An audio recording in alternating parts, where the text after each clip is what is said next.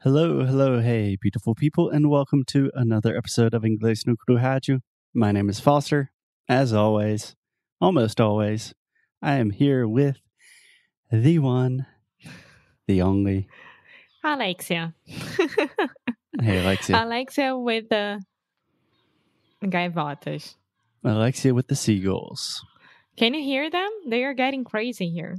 Yes, gaivotas, which Foster commonly calls gaviotas. Amo! I think it was the first time. Congrats. Thank you. How are you doing? I'm fine. Thank you. What about you?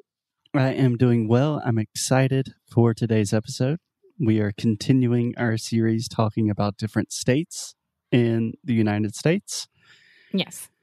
And today we have a state that honestly, I really did not know anything about. Do you want to take a guess as to what state this is? Um Okay. Give me some tips. It starts with a K. Kansas. Wow. Great. Kansas City. We're talking about Kansas. Yes. Okay. And my next question was what is the capital of Kansas? Kansas City. No. Missouri. Missouri is another state. See, I can't continue guessing because I'm horrible at this. Yeah, it's kind of a trick question. There is a city in Kansas called Kansas City, which is one of the most important cities in Kansas, but it's not the capital. The capital of Kansas is Topeka. Ah, yeah, I would never know that. Yeah, it's crazy. The capital of Kansas is Topeka, and the biggest city in Kansas is Wichita. Wichita. Yeah. Do you know why I guess Kansas so easily? Why? Because one of my very good friends from um, school, he spent almost an year in Kansas studying. He spent almost one year One year or in Kansas. a year. Yeah.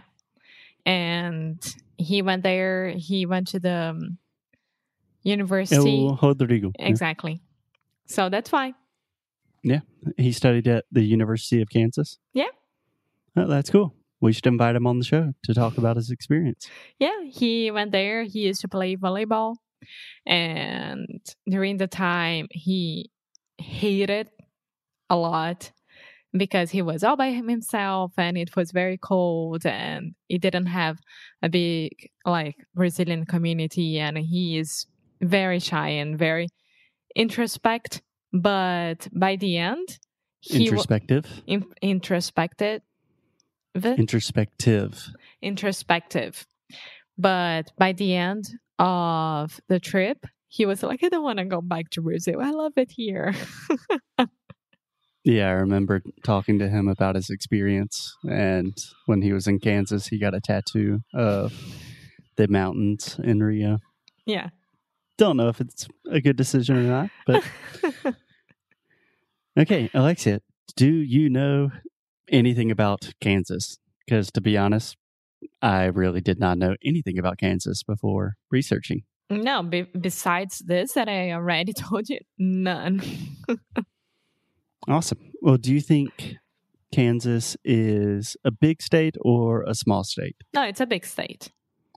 In terms of geography, it's a pretty big state. Actually, it's the 15th biggest state in the US. Wow. So, pretty big. Yeah. But in terms of population, we're talking about the Midwest, not like a very heavily populated area. So, in terms of population, it's a very small state. So, there are only 3 million people in Kansas, which is pretty much the exact same as South Carolina. That's interesting because it's really, really big comparing to South Carolina. It's much bigger in terms of geography, but about the same in terms of population. Okay. Okay, do you want some fun facts about Kansas? I do. I think you'll like this one. Kansas is the flattest state in the United States. Oh my God. We finally found one. Yeah. So if you don't like hills, if you don't like walking up and down things, Kansas might be the state for you. um, I remember that when I was reading about Kansas a long time ago, they said that they have a very, very good nature scene there. I imagine they do. They have a lot of land. Yeah. Okay, Alexia, another fun fact. A very famous pizza chain started in Wichita, Kansas. What pizza place do you think this is? Dominoes? It's not Domino's. Okay, but it was a good guess. Um, like international pizza chain or only United States pizza chain? International. This p- pizza place is in pizza Hut. everywhere. Pizza Hut, Oh. the international pizza empire, started in Wichita, Kansas. Pretty That's- crazy, right? Yeah. That I would never guess that. Another thing you definitely would not guess. We were talking about Rodrigo studying at the University of Kansas. So in 1905, so more than 100 years ago, at the University of Kansas, they discovered helium, the element. Helium, like that you put in balloons. Ah. How do you say Guys, helium? Hélio. Helium. That that's so crazy. Yeah. So thank you, Kansas, for that important discovery. yeah. I mean, they must be rich because of that. I don't know. I don't know how that works. Another crazy fun fact the tallest water slide in the world is in Kansas City. okay. It is bigger I would than never ever go there. you should look at pictures. This thing is crazy. It's taller than Niagara Falls. Uh, No. Who goes there? This must be like just to see and take pictures and not to actually try doing it. It's so dangerous. I would fly with my weight. I would be flying from it. okay, speaking of flying, a final fun fact about Kansas. A really famous person from Kansas is Amelia Earhart. Do you know who that is? No.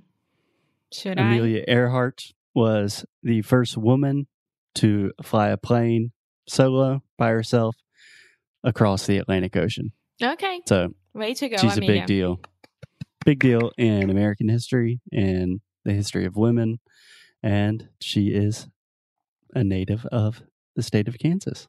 Good for you, Kansas. They should be using the the fly first in flight girl stuff, not North Carolina. Okay. Do you want to explain what you're talking about really quick? Yeah, well, in North Carolina, all cars plates On the license plates? Yeah, um, they have the the the first in flight um, saying quote right because of the brothers who told. I mean, Yeah. it's a huge to lie. make a long story short, there are these two brothers called the Wright brothers from North Carolina. They flew a plane very quickly, and this makes a lot of Brazilians mad because most Americans say, "Oh, the first flight in human history was in North Carolina," uh-uh. but Americans or Brazilians, pardon, tend to think, "No, that is Nope. our boy Santos uh, Dumont. Santos Dumont." Yeah, exactly. So Kansas go ahead and use the first in flight by a girl, which is true, and we won't have problems. Okay. We don't want any problems. I think that's a good place to end for today. And we will be back tomorrow with some more United States Of trivia America. knowledge. Yeah. Cool. See you guys tomorrow. Bye.